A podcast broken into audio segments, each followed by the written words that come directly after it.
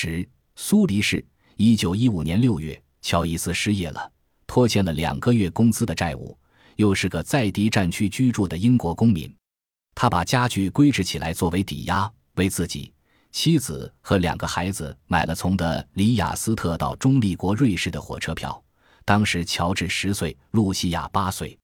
穿越奥地利战区的路程艰辛曲折，经过三天惊心动魄的颠簸，他们终于到达了苏黎世。那里已成为走私者、间谍、造假者、逃兵、宣传家、黑市大亨的避风港。食物稀缺。冬天尤甚，因为种在湖边的玉米和马铃薯那时都尚未破土，难以获得肉类时，人们就吃煮熟的板栗和青蛙腿。咖啡馆里的咖啡加的是含糖的药片，而不是方糖。战争赋予苏黎世一种超现实主义的氛围。一九一六年七月，雨果·鲍尔在苏黎世一家工会总部里宣读了达达主义宣言：怎样才能达到永恒的幸福？通过说达达，如何成为著名的人？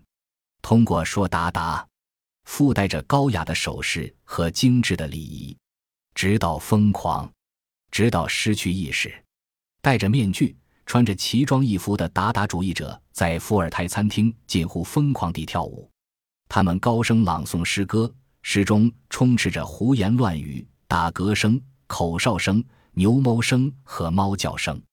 达达主义是插科打诨的未来主义，而不是暴力的未来主义。达达主义和未来主义的共同之处在于从头开始的愿望。在一场史无前例的战争期间，他们要让文明改头换面。瑞士当局对此却不以为然。戴着羽毛帽的佩剑骑兵沿街维持秩序，警察监视着成群结队的难民，不放过任何一丝可疑行迹。破坏者们交换着军队的调动信息，男士们谨慎地用伪造的文件换取牛奶和黄油。列宁在搭乘密封专列返回莫斯科发动革命前，常常在奥登咖啡馆下棋。任何人都可能是潜在的间谍。詹姆斯·乔伊斯，这个从德里亚斯特来的瘦高个爱尔兰人也不例外。奥地利政府怀疑乔伊斯在替一个名为阿道夫·摩尔多的人。从奥地利向意大利传递信件，他们认为摩尔多在帮助一个意大利地下抵抗组织。乔伊斯确实在两个敌国之间传递信件，但这些信并不是与摩尔多的加密通信，而是乔伊斯之前的一个学生写给摩尔多女儿的情书。然而，当警察在格拉茨发现这些信件时，他们开始搜集乔伊斯的信息。德里亚斯特的政府报告这样写道。鉴于他的侨民身份和政治观点，他的声誉令人怀疑。但他在的里雅斯特居住期间并无可疑之处。撰写报告的官员想了想，又把第二个句子划掉了。稍后的一份报告宣称，乔伊斯和他那些在苏黎世的富于创造力的同伴们是最不受欢迎的那类人。一九一六年。奥地利政府派出一名密探，伪装成想要上乔伊斯英语课的学生来监视他的行动，查探他是否有二心。他在阴谋反对同盟国吗？乔伊斯显然知道发生了什么事，因为他告诉了那个密探他想要听到的信息。他是个热切的爱尔兰民族主义者，是新芬党的成员，一心想要推翻英国的统治。他在伦敦一本名为《自我主义者》的杂志上发表反英文章。他处于英国政府的监视之下。事实并非如此，但足以令人信服。密探报告皇家国防总部的长官说：“乔伊斯教授可能会对奥地利的战争事业大有裨益。这个人的笔可以为我们所用。”但是，乔伊斯并不想跟这场战争扯上关系。多年以来。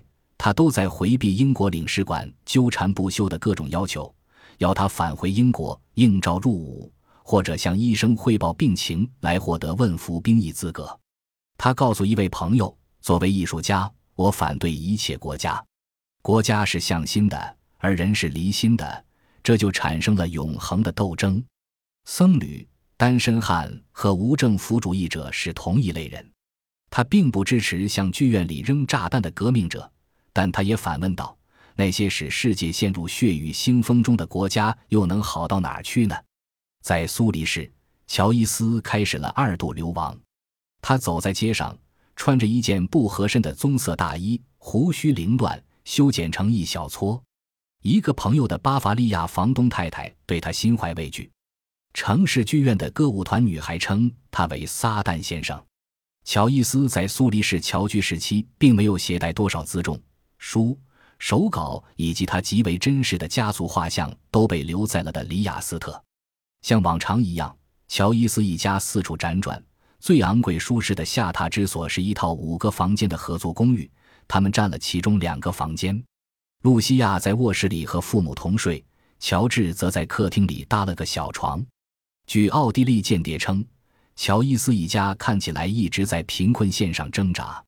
那时，乔伊斯已经在文学界有了些名气，画像于1915年在《自我主义者》上连载完成。乔伊斯也得到了威尔斯和门肯这些颇具影响力的作家的热切支持，在埃兹拉·庞德和叶芝的斡旋下，乔伊斯拿到了几笔小额的机构补助金：皇家文学基金七十五英镑，作家协会五十二英镑，王室年费一百英镑。这些补助金使乔伊斯能够有时间创作《尤利西斯》，有闲钱频繁地出入于苏黎世的咖啡厅和餐馆，在那里。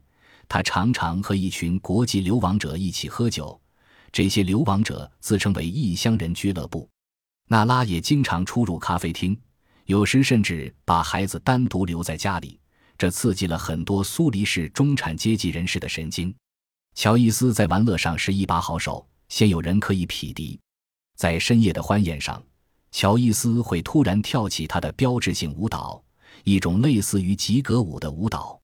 在接下来的十年中，他似乎一直在磨练改进。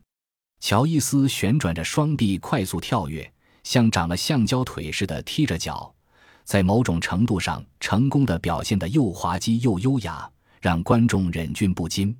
不过一会儿，娜拉就会好言相劝哄他回家，但他十几年如一日的在聚会上表现出这种孜孜不倦的热情。乔伊斯常常边即兴弹奏钢琴边演唱爱尔兰民谣，直至深夜也不停歇。一位客人依然记得乔伊斯开始演唱下一首歌曲时那拉那愤愤不平的语气和浓重的爱尔兰口音。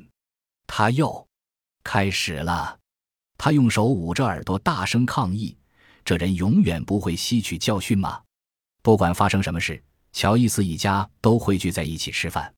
父母和儿女在餐馆里像打暗语似的用的里雅斯特方言交谈，好似在进行一场远离苏黎世的家庭共同生活的语言表演。乔伊斯在战争期间能够给予家人的只有这种亲密的陪伴了。露西亚关于他父亲在苏黎世为数不多的珍贵记忆，就是看到他在公寓地板上写作，笔记本、钢笔、蜡笔、纸张像障碍物似的散放在他周围。所有纸张上的词都用红笔划掉了。乔伊斯站在脚手架上创作小说中事件的安排是有章法的，与荷马的《奥德赛》各部分存在松散的联系，所以创作就成了一个把细节填充进大框架的艰苦过程。我夜以继日地写啊想啊写啊想啊，乔伊斯写信给庞德说，但只有达到一定温度时，原料才会融合。一九一七年。尤利西斯的创作已经接近第三个年头，但乔伊斯写出来的章节还没有一个是真正完整的。当1917年在《小评论》上连载尤利西斯的计划最终确定下来时，乔伊斯开始致力于根据时间顺序完成可发表的草稿。毕竟，发表可以打破写作与思考的封闭圈子，读者的存在也可能有益于原料的融合。一九一七年二月的一天，乔伊斯在人行道上突然摔倒。在此之前，写作可谓进行的相当顺利。他的右眼疼痛欲裂，痛得他在二十分钟内无法动弹。乔伊斯的虹膜，也就是他眼睛中蓝色的部分，因为炎症而肿胀起来，肿块使虹膜前凸了大概不到一毫米，但足以阻塞防水的排出。当压力刺激到眼睛内部时，乔伊斯就感受到了青光眼第一次发作的阵痛。对于刚刚起步的《尤利西斯》的创作来说，这个插曲比经济困难和世界大战具有更严重的影响。如果不加治疗，眼压升高会慢慢损害视神经细胞，最终导致失明。乔伊斯也有理由相信，不久之后他的两只眼睛会一起遭受厄运。在放弃了稳定舒适的生活，选择成为一名作家之后，乔伊斯并未预想到青光眼会从他身上夺取某种东西，会成为威胁。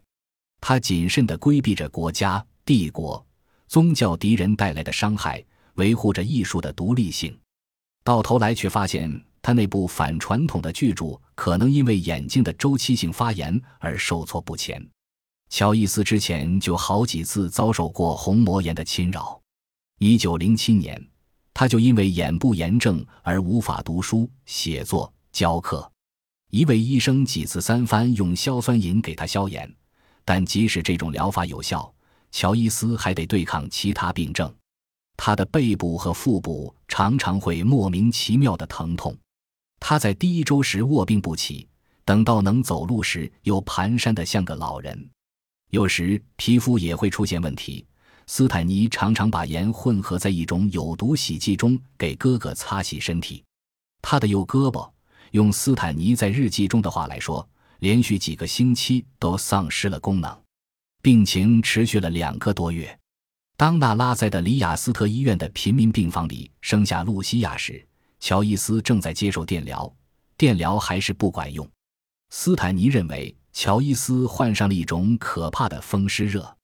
乔伊斯在接下来的十五年中遭受了十二次更为严重的虹膜炎发作，每次的眼部袭击，这时他对虹膜炎的称呼都难以预测，令人抓狂。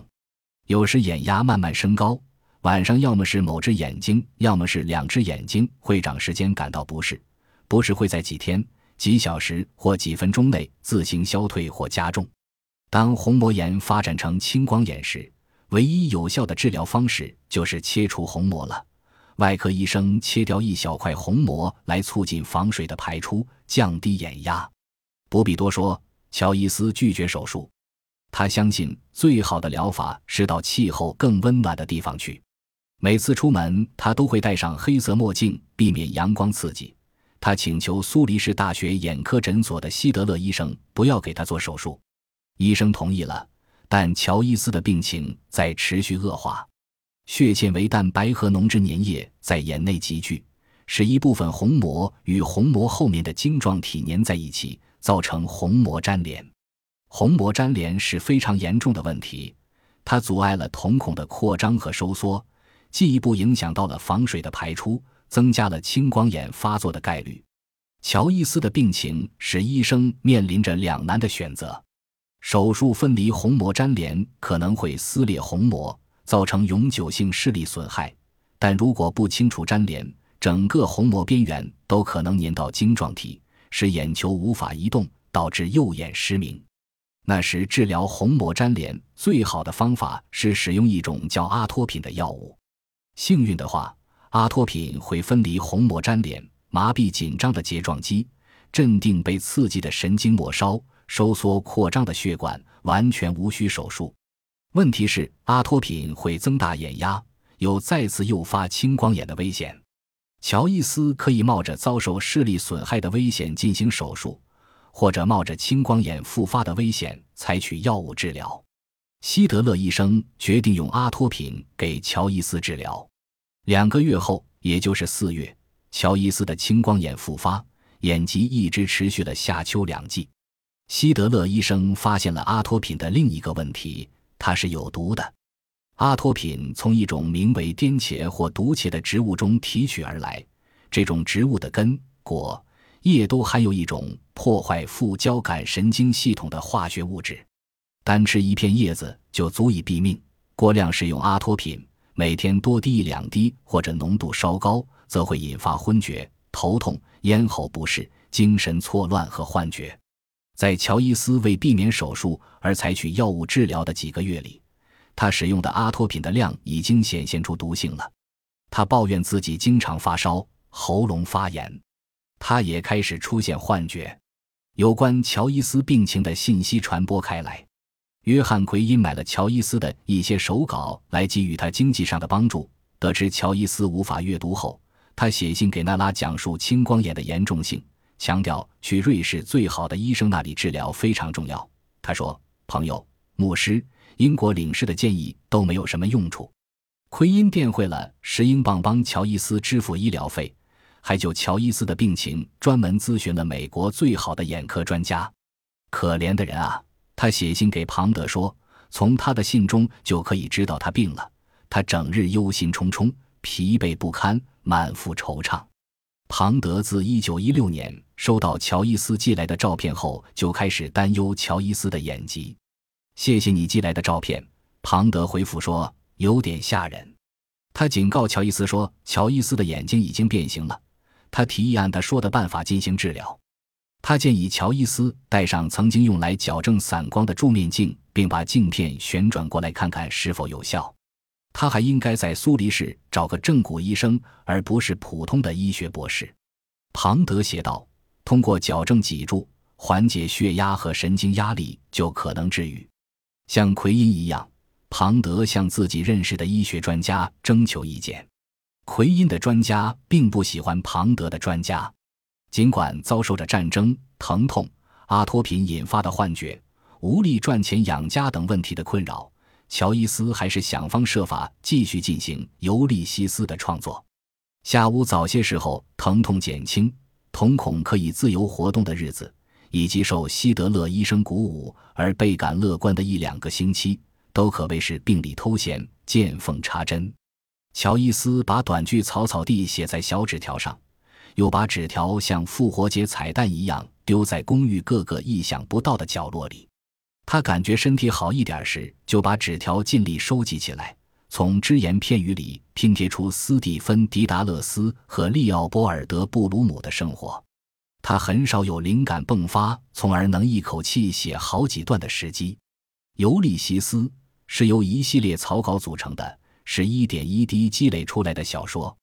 乔伊斯保存着许多笔记本和大开页的纸，上面写满了人物介绍、修辞手法明细、数学笔记、有关荷马的《奥德赛》和古希腊的情况。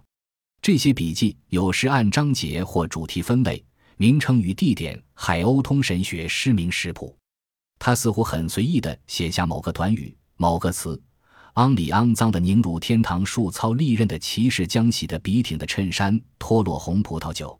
他把它们记在笔记本上，到时像拼图似的插入手稿中。笔记有长有短，而乔伊斯似乎已经确切地知道这些片段要放到哪里。每次他把细节插入草稿中时，就会用彩笔把笔记本上的相应内容划掉。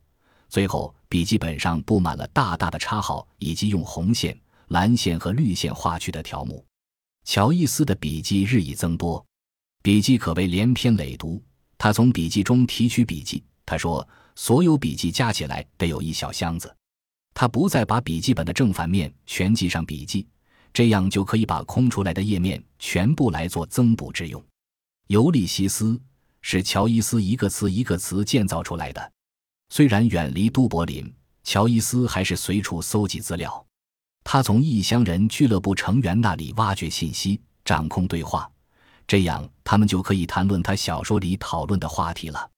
身边的所有事物，人们谈论的任何事情，一个瑞士的双关语，一个无聊的手势，某种毒药的名称，生理学小知识，民间传说等，都是他创作的潜在材料。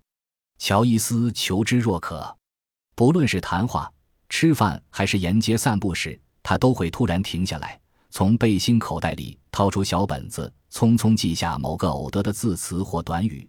他写字时弯着腰，脸几乎碰到了晃动的笔头。八月份，娜拉带着孩子们去了洛加诺，给乔伊斯留下了他所需的空间。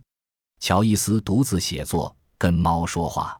喵，猫叫了一声，他记了下来。娜拉从洛加诺写信说，那里的市场让他一下子想到了苏黎世。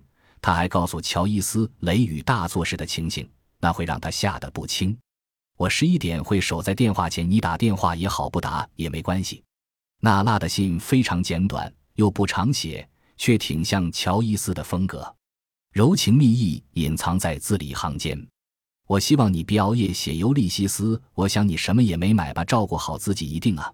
他没有家人的陪伴，独自留在苏黎世，这有些别扭。但他在城中漫步时却更自在，就像在都柏林时一样，挥舞着岑木手杖。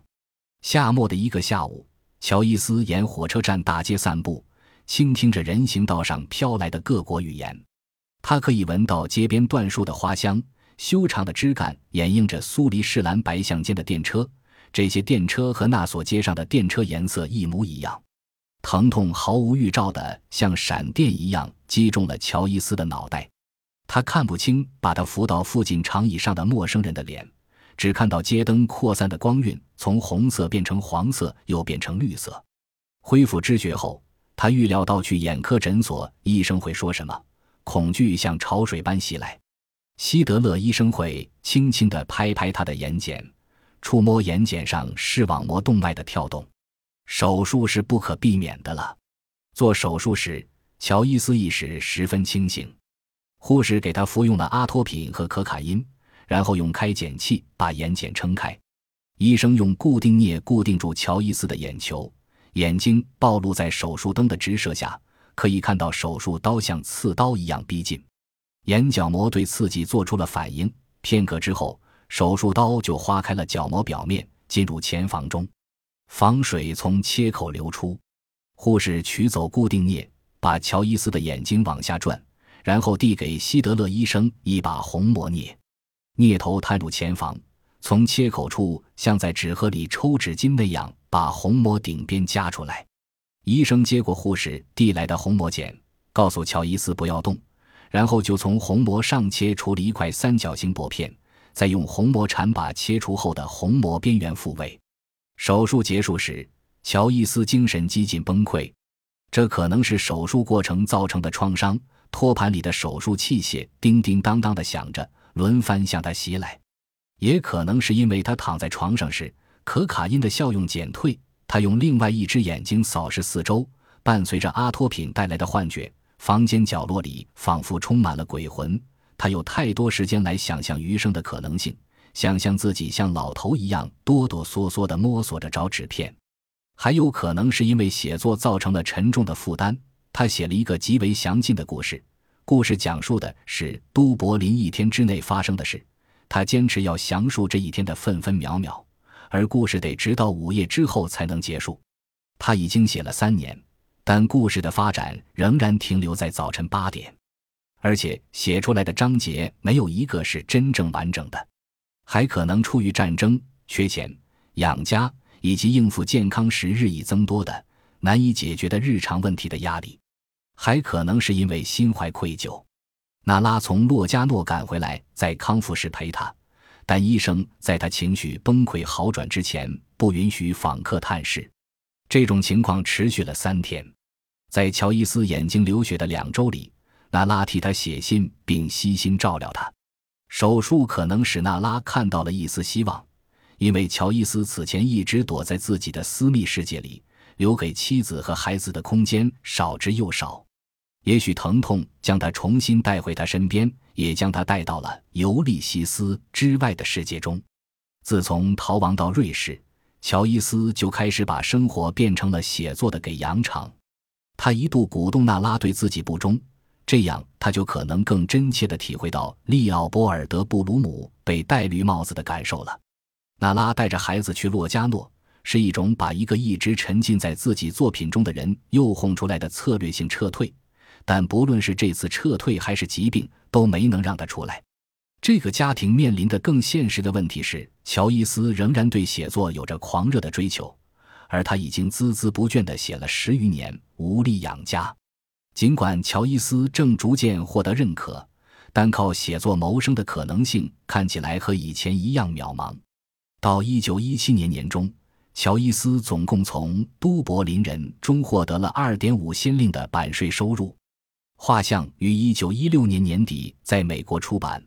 维夫小姐说服一个名为本许布希的出版商，把多出来的书用船运到英国，继而出版了英国版。尽管乔伊斯的第一本小说获得了广泛好评，但在几个月的时间里，英国版的画像只卖掉了七百五十册。乔伊斯对此疑惑不解。但庞德提醒他：“他们到底是什么样的作家？你觉得英国和美国有多少聪明人？”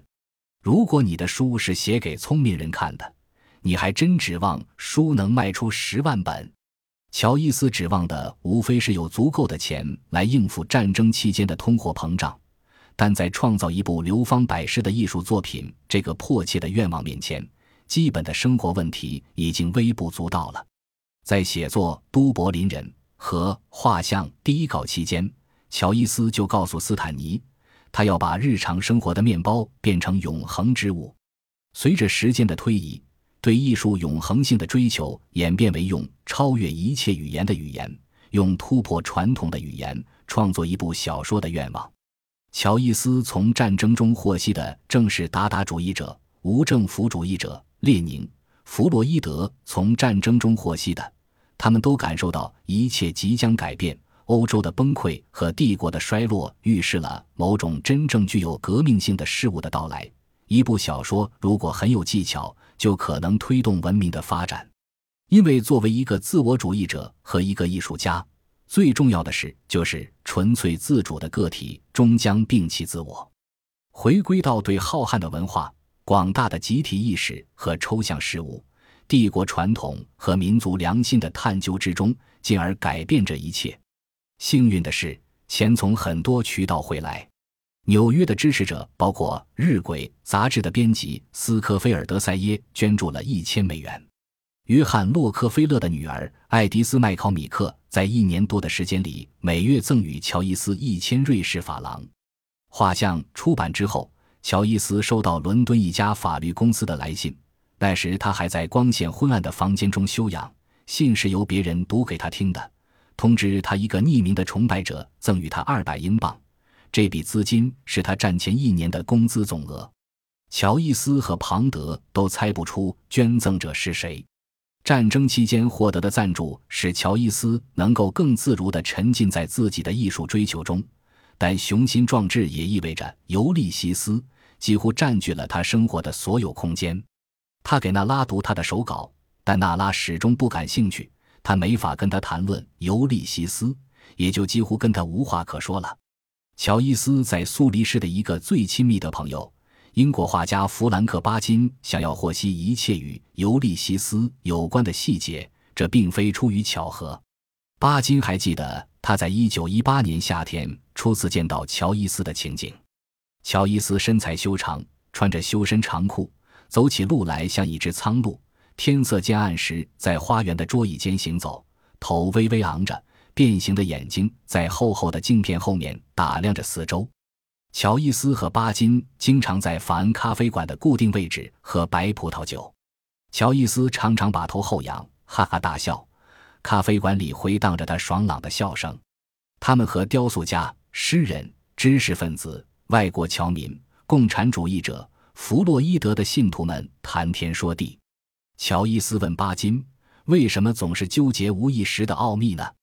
意识的奥秘在哪里呢？一次，为了活跃气氛，乔伊斯从兜里掏出一套玩具娃娃的小内衣裤，把镶有褶边的内衣套在手指上，手指颇有诱惑意味的在桌上游走，靠近一位诗人。那位诗人尴尬的脸都红了。巴金急切的想要听听有关尤利西斯的事。乔伊斯告诉巴金说：“此外，我的书还是人体的史诗。”巴金疑惑地看着乔伊斯，听他继续说下去。在我的书中，身体处于空间之中，并在空间中移动，是完整的人类个性的家园。但人物的思维和思想，乔伊斯说，如果没有身体，就谈不上思想，两者是一回事儿。巴金最崇拜乔伊斯的是他的热情和他对于小事表现出的孩子式的兴奋。他可以为两个句子花费整整一天的时间。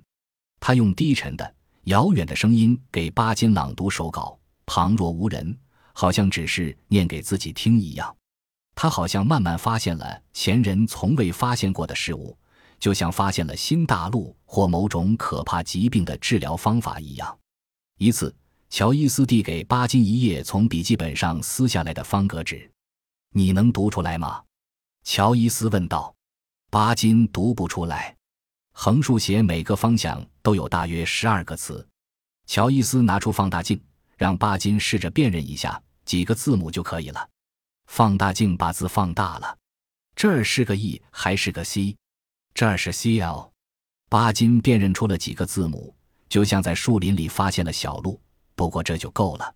乔伊斯把方格纸和放大镜拿回去，信步走开。